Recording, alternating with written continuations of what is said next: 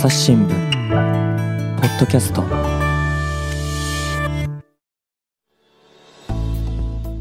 皆さんこんにちは。朝日新聞の秋山紀子です、えーこのプログラム英語と日本語で同じ内容を提供するというバイリンガルポッドキャストプログラムです、えーこれはもちろん、えー日本語バージョンですね。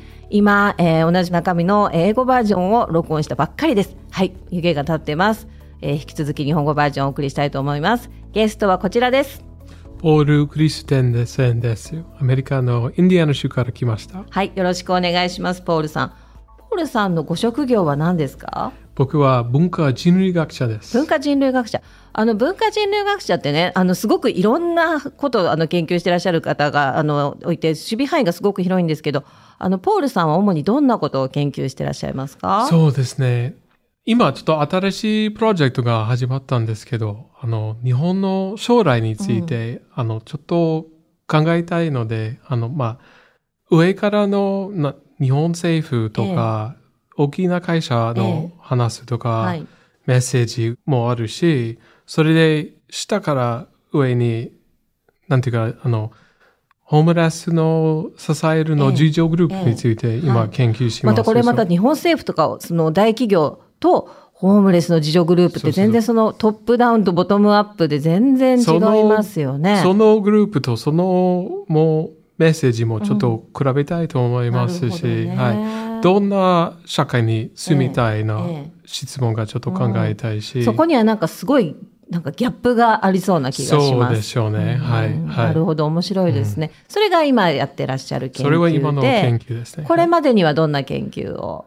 まあ、昔は、あの、依存症とか、あの、アルコール依存症について研究しました。それは、まあ、2007年か2008年ぐらいから、まあ、今もこの研究もまだもちろん興味があるし、アルコール依存症についての研究。はいそうですね。はい。ん、面白いですね。あの、えっ、と、私自身もね、すごく、あの、お酒大好きなのでね。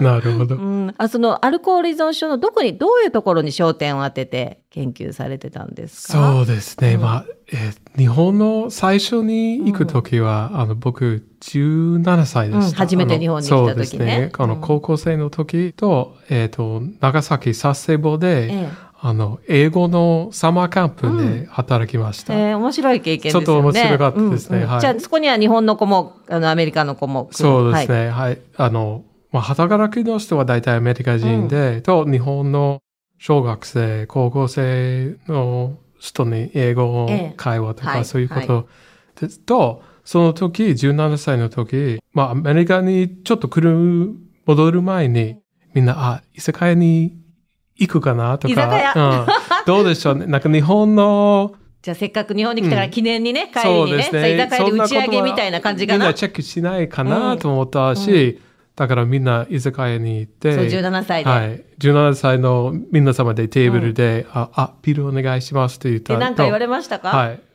まあ多分英語で、あ、ビール、うん。でも、頼んだビール出して、みんなビールを飲んで、すごい、なんか注意されたりしましたか？君たち未成年じゃないって言われたりしなかった？しなかった。全然何もしなかったし、ノーチェック。うん、ノーチェックと、なんか僕の初めてのビールを買うとか飲むのは日本で、日本の居酒屋で、あ、じゃあ、アルコール初体験が日本？そう、はい。アメリカではそれまでできなかった。ないですねやっぱり日本の方がアルコール手に入れやすい社会。そうでしょうね。はい、もちろん。はいそうですか本当にそうと思います。自動販売機。自動販売機もあるし、まあ、なんていう、報道で寝てるのほ人も、どね、はい人ね。そう、アルコールに対して私たちはすごく寛容なのかな。そうですよあね。の、えっと、アメリカだと、その未成年の人がこうアルコール買えない仕組みになってるんですか？はい、そうですね。例えばどんな風に、えっ、とね、まあ、なんていうかな、日本で、うんあの、アルコールと酔っ払いえのえインフラは、まあ、すごいと思います。うんうん結構、いろいろなこともあるしアルコールと酔っ払いのインフラ。インフラうんはいはい例えばどんなことですか？例えば私たち自分じゃ気がついてないかもしれない。なんていう、ちょっと、まあ、変な日本語ですけど、あの、ぬ残り物の、の増持期残り物の掃除機。あ聞いたことが例えば食べ残したものとかのそうそうそうそう、うんうんなんか居酒屋とかで。大きな駅とか居酒屋で、こんな掃除機、もちろんあります。駅にも？はい、駅にも、新で？宿、東京駅で。なんか、まあ、例えば今日は金曜日ですえけど、ー今日金曜多分。夜みんなパーティーがあるかな？ん誰かがパーティーをするとか、うんちょっと飲みすぎし、あの、まあ、電車か、あの、ホームでうん吐くする人もうん吐い結ちゃう人い構ますね。いるし、うん、しちゃうと人、ね。この掃除機がすごい大事それにながそのるんですよね。残り物掃除機、はい、はい。そう、そんなのが駅にあるんですか？もちろんあります。はいはい。あ、そうなんだ、駅まあ多。分、まあ大きな駅はまへー。いっぱいあると思そいます。の入っちゃった時用はい。はい。の巨大掃除あ、機。とそんな掃除機はね、うん。この掃除機があったら、まあ、すごい時間とかうん。エンジニアリング、考え方も、うん。もうたくさん誰かが考えたし、うん。うん。それは本当にすごいものと思います。ん。なるほどね。まあ、インフラですよね。確かに、確かにインフラですね。はい、はい、もちろんインフラです。あとね、はい。そのほら、さっき自動販売機の,、うん。あの話がありましたけど、あの日本では誰でも簡単にアルコールが手に入れられるじゃないですか。アメリカはどうですか？アルコーすごい厳しいですよね。例えばどんな風にですか、まあ、21歳。21歳。歳うん。と、まあ僕は今45歳と、まあちょっと年上に見えるですけど、そうですね、大人に見えます。そうです。でも今までもいつも ID チェックするし。今でも？今でも、はい。しかも自分で、日本は自分でね、あの、ボタン、あの、画面で、意味がないのそう、意味が意味がないねやればいいだけだけど、必ずじゃあその ID を、そのものを見せなくちゃいけない。もちろん、はい。あ、じゃあ絶対に今もい21つも歳スーパーからだったらダメ。で、はい。スーパーかバーに入ることも、もう ID チェックしなければならないし、はい。本当に厳しいですよね。あ厳しいんですね、はい。はい。もちろんアルコールの自動販売機も全然なないいですね。ですよね。はい。はい。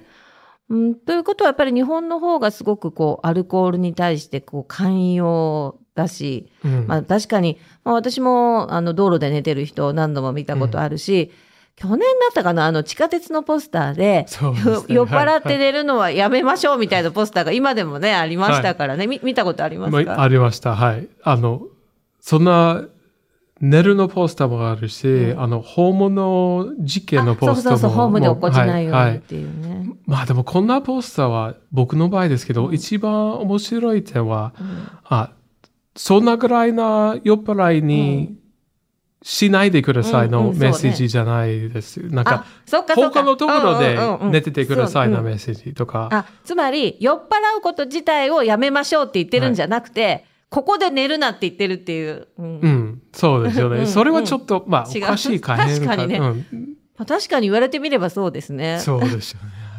ここで寝るなって言ってる、うん。うん。なんか、まあ、事件のポスターは多分一番面白い。なんかまあ、JR とか、うん。うん何のの電車も、ホームの事件は、まあ、50%ぐらいうん。アルコールの影響が強いですけど、そうですねでも、まあ、今までうもん。駅でビールを買うこともできるし、うんもし事件がそんな多くて、ビールを売らないの方がいいかもしれない確かにです。ね、そうですよね、うん。言われてみればその通りですようんそうですよね。ね。なるほど。あのポールさんはね研究のためはいに、うん。日本の居酒屋でバーテンダーバーでバはい。バーテンダーとして働いたことがあるそうですね。そうですね。れはどのぐらい働いたんでえすか、ーとまあ、7ヶ月間ぐらいですね。はい。あの、広広尾の。のは、ちょっと、まあ、広だからうんお客さんは、おしゃれな街でね。ちょっとおしゃれですよね。うなんか、ちょっと国際的な、なバーとか、みんな、まあ、お金持ちじゃないですけど、お金はちょっと大丈夫ですね。うん。そうですね、はい。ちょっとリッチな人たちが来る街ですよね。はい。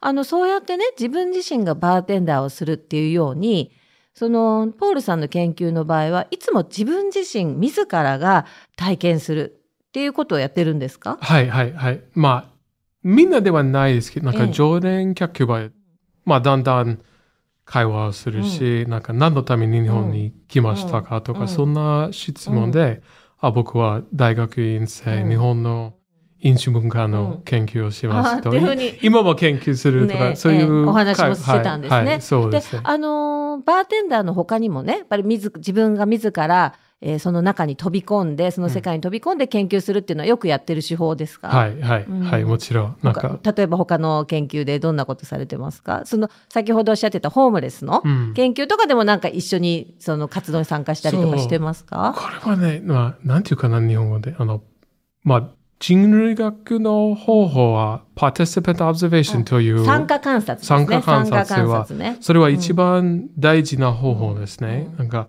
まあ、どのぐらいで参加すると、何かを見えるのことは、うん。ももちろんすごい大事し、うん。僕はいつもなんかノートを持ってきて、うん。うん。ビールを出すとちょっとノートも書くし、うん。うん。はい。まあ、ホームレス、今の研究もいつも、なんか、いつかね、ちょっとノートを書きます。活動しながらはいはい気がついたことをメモしたりしてるんそうですね。はい。それはねなるほ。どね。ありがとうございます。あの、バーテンダーとしてね、働いている時に多分、すごく面白い光景たくさん見たと思うんですけど、ですね。はい特に印象に残ってる光景は何がありますか？そう、まあ、一般的に、なんていう、あの、酔っ払いのパフォーマンスは、多分一番面白いと思う。酔っ払いのパフォーマンス。そうですね。なんかみんな、まあ、ヒーローだから多分、最初のところですあ、ね。一軒目、ね。そうですね。ん二次会とか二次会のところじゃないなところです。初めて来るから、はいだからみんなシラフでやってくるわけですよね。そうですね。みんな、すごい、仕事から行って、まだ何も飲んでない。でも、まあもちろん、とりあえずビールを頼んで、うんみんな乾杯とちょっとだけ飲んで、酔っ払いになる。ちょっとだけ飲むとすぐ酔っ払う。うんすぐ酔っ払いに酔っ。払いモードになっちゃう。はい。つまりパ、酔っ払いモードが。パフォーマンスとしての酔っ払い。はい。そう。な酔っ払いのパフォーマンスが始まる。始まる。なんか声がもっと大きいになったし、トピックもちょっと変わるし、変わるどんな風に変わります？文句とあか、ーちょっと、まあ、エロっぽいな話も大丈夫になうんうんうんるし。下ネタってやつですね。そうですよねんうんうんはい。でも、すごい早いに、なんか、店店に入る、うんみんな、すごい、真面目な感じで、ちょっとだけ飲んで、スイッチ。スイッチ、まあ、酔っ払いモードに。はいまるで魔法をかけたみたいなそう感ですよね。じですね。そう。うんなんか、まあ、1時間、2時間、3時ぐらい、みんなちょっと飲んで、まあ、うん2倍、3倍か飲んだら、でも、お会計の、の時間で、うんあ、お会計お願いしますという、みんなまだスイッチ。またスイッチはい。はい。今度また真面目モードに。真面目モードが、が、まあ、まだ始まって、うんあ、you know 誰か5000円とうんか3000円、そんな経験ができたら、まだスイッチになる。は 面白いですね。ああの、パフォーマンスとしての酔っ払い、確かに、まあ自分自身の経験から考えても、ちょっとしか飲んでないのに、こう、お酒をこう飲んで酔っ払ってるふりをしたことも、うん、確かに言われてみればあるかなってい。そうですね思いますね。やっぱその方がこう、人間関係が円滑にいくって私たちは思うのかもしれないですよね。そうですよね。あの、ポールさんは、あの、ブレーコーっていう言葉は知ってますはい、はい、はいもちろん知ってます。はい、はい、はい。やっぱああいうのっていうのは日本特有のカルチャーですか？そうですね。うんでも、まあ、ブレイクは面白い、うんまあ、言葉とかうんコンセプトと思います。うんなんか、みんなは大体、ブレイクはルールがない。ルールがないね、そうね。けどはいまあ、もちろんまだルールがあるんでしょうね。うんそうはい。まあ、何も言うことは全然できないし、うんもしすごいひどいか失礼なことをうん言ったら、次の日もみんなもちろん覚えてるし、てるねはい。そう、なんていうか、いつも、あ、ブレイクだから大丈夫。うん何もブレイクだ言うから大丈夫うんでも、本当にまだルール絶対あるんですよね。そうですよね。はいい、や、私も失敗したことありますね。ブレーコーって言われて。だから、もしそのお酒の力を借りないと言えないようなことだったら、うんやっぱり言うべきじゃないですかね。どう思いますか？そうですね。どうかな。面白いな質問ですね。うん。だから、ほら、やっぱりある程度、こう、お酒が入ってるからこそ、なんかこう、盛り上がって、楽しく過ごせるっていうのは、やっぱりあると思うんですよね。うんだけど、じゃあ、だからといって、もうお酒の力借りないと、ここで言えないっていうようなこと言って、後で後悔するとか、やっぱりよくあるじゃないですか、これまたね。そうですよね。うんはいはい。まあ、なんていうかな。日本は、なんかいろいろな面白い、まあ、言葉とか、コンセプトも結構あるし、なんかノミニケーションは、うん。多分一番、ちょっと古いな言葉ですけど、なんかお酒がない、うん。コミュニケーションもできないな意味もあるし、もし飲んだら、あの、お酒を飲まない時ののことを今は話すことが大丈夫になるし、それはすごい面白いと思います。うん、はい。それでね、その本題のその、その酔うことと、その男らしさっていうのはどう結びついてるんですか？そうですよね、はい、それはすごい大事ですよね。はい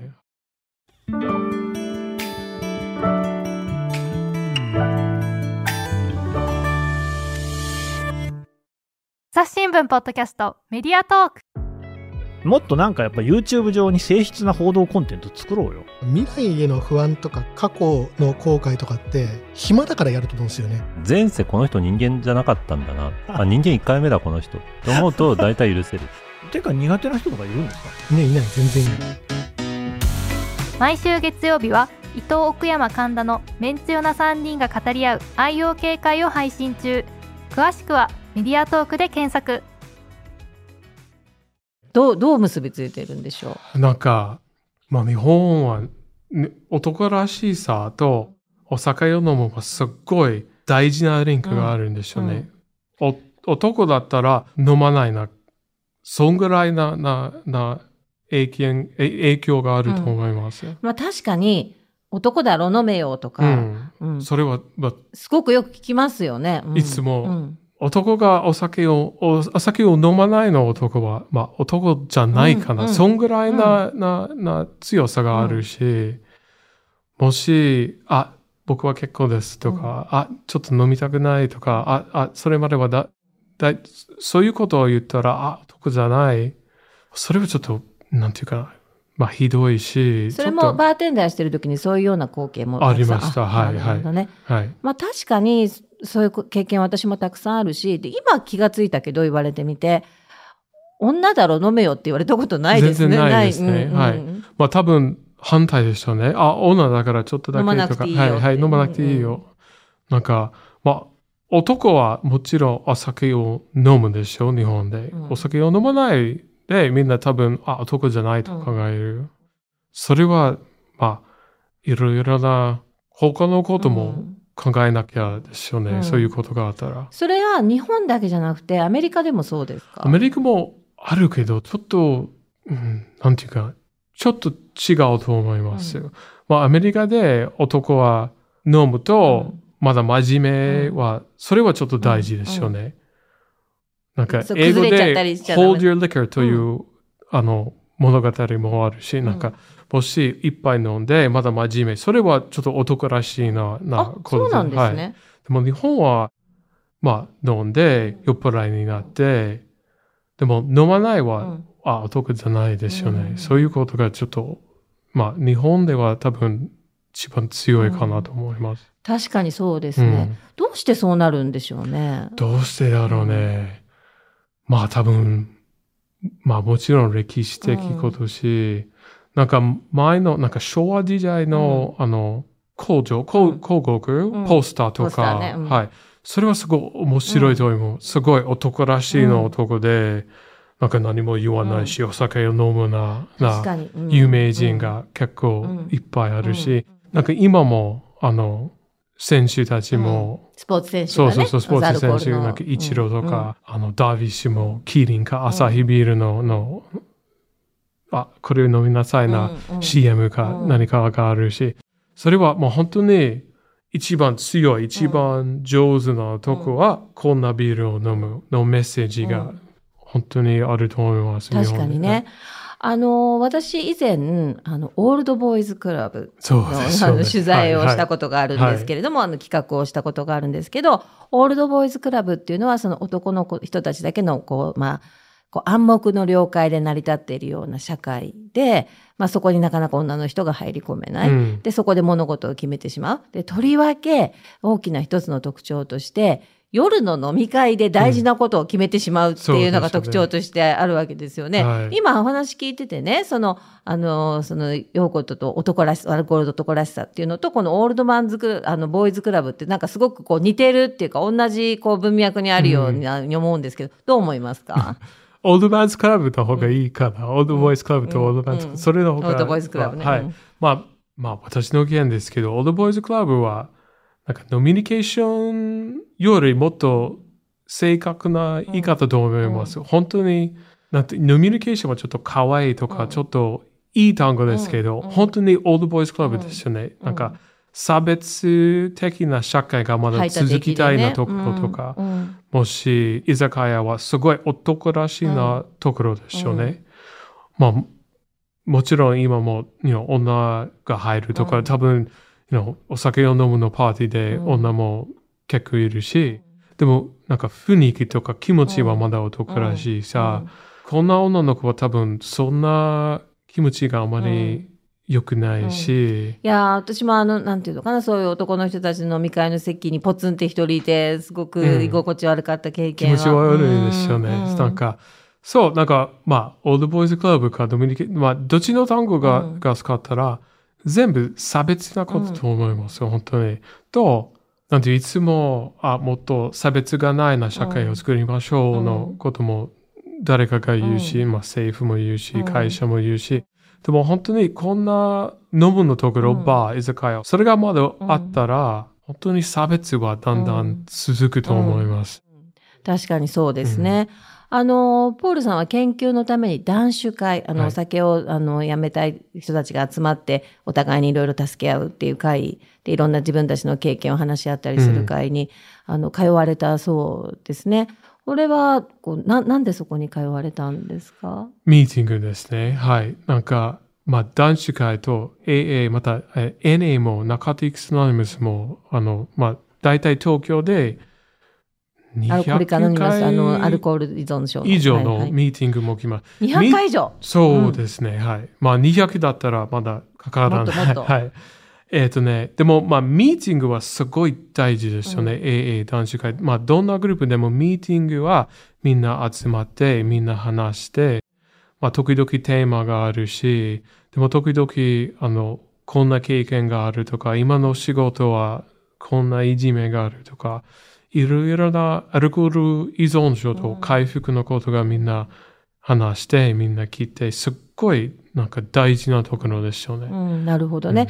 あの、そこの回でね、その皆さんが経験を話すと思うんだけれども、そのさっきからポールさんが話している、そのアルコールと男らしさについて、あの、に関連するような経験を話されたことは、人はいますか？あいっぱいありますよ。ぱいいるんだ。はい。ちょっとはい一つ、あの、教えてもらえますか、そんな話、その物語は、えまあ悲しいし、ちょっとひどいですけど、まあ、ひひどいさががすごいだから、まあ今までもちょっと覚えてるんですけど、うんえっ、と、まあ2007年か2008年ぐらいで、と、彼は、まあ僕の同じぐらい、多分、まあ20か30代ぐらいし、彼はね、なんか、あの、ガールフレンド、彼女と一緒に住んでるし、あの、高校生の時から付き合って、うんと、高校生の卒業の後で、うん。あの、アルバイトをすると、まあ、いつもお金の問題もあるし、うん。あまりお金がないし、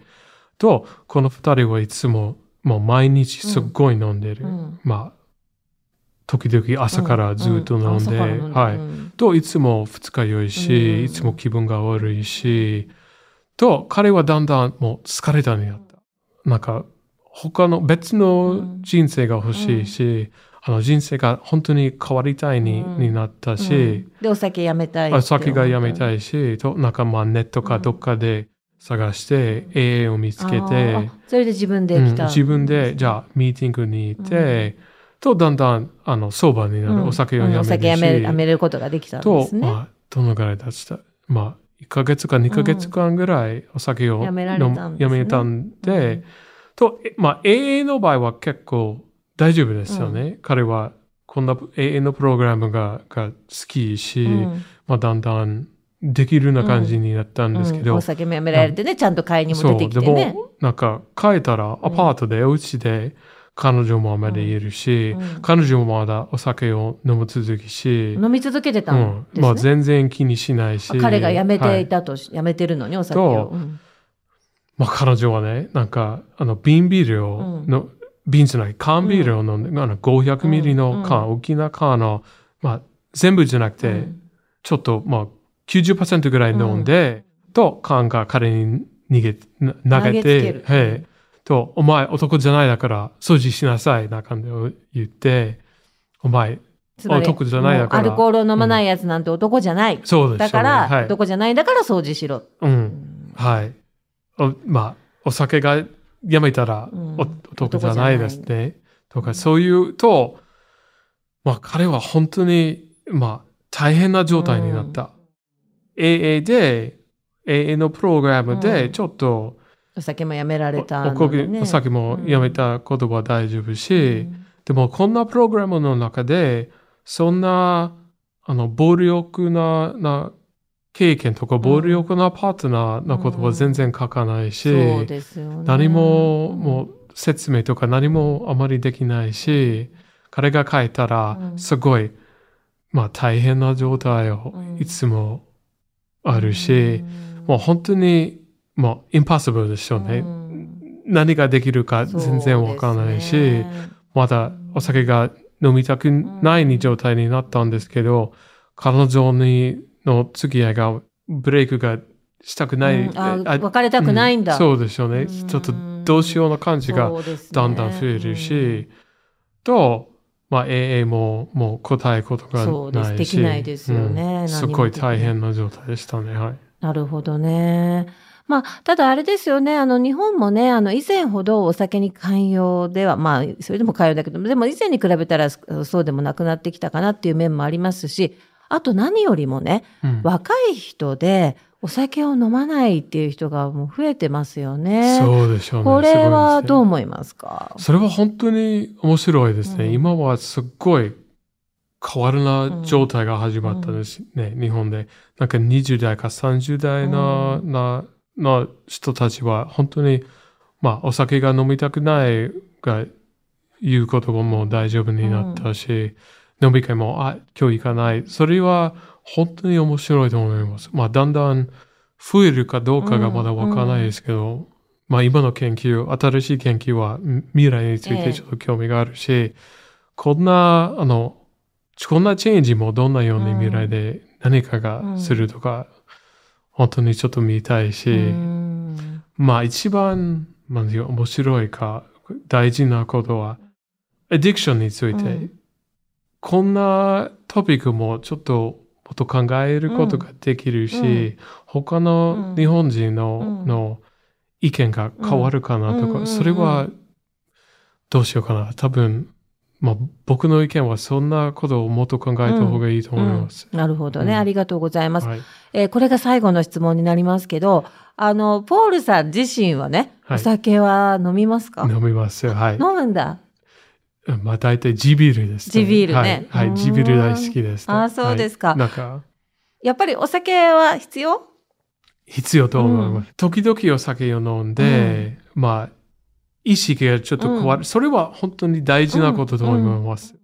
と、まあ、昔からいつも依存症を考えたら、うん。とか依存症のことももう言ったら、いつも、あ、お酒、うん。アルコールか麻薬うん。のことを,、うん。いつも考える。うん。それはちょっと間違いと思います。すね。はい。うん。まあ、依存症は大体トラウマとかうん。ひどいことについうん。てすごいつながることもあると思いますし、まあ、お酒を飲むことは全然大丈夫と思います。バランスは一番必要と思いますそうよ。バランスがあったら全然大丈夫ですけど、アディクション、依存症、うん。まあ、何の言葉でも、そんなことを考えたら、もっと、じゃあ、どのように、なぜこの人がアディクションになった、うんうん。どんなトラウマか、どんなひどいことうんがいつかであったの、うんうんまあ、子供の時からいじめか、何がありました、そんなことももっと考えてほしい。そうですよね。そう、それになってしまった原因、うん。もたらすのアルコールにこう依存してしまうようになったのが何かっていうのを考えるのが必要だっていうことですよね。はい。ありがとうございます。えー今日のゲストは文化人類学者で、えっと日本でアルコールと男らしさについて、まあ、研究して、今未来についても研究されているポール・クリステンセンさんに来ていただきました。ポールさんありがとうございます。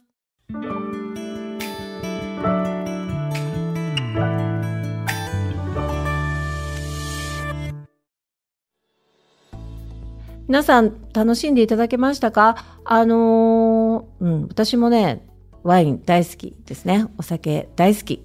まあだからこそ今日の話、ポールの話聞いて思ったけど、バランスが大事ですね。というわけで皆さんお酒は楽しく飲みましょう。秋山のりこでした。また聞いてくださいね。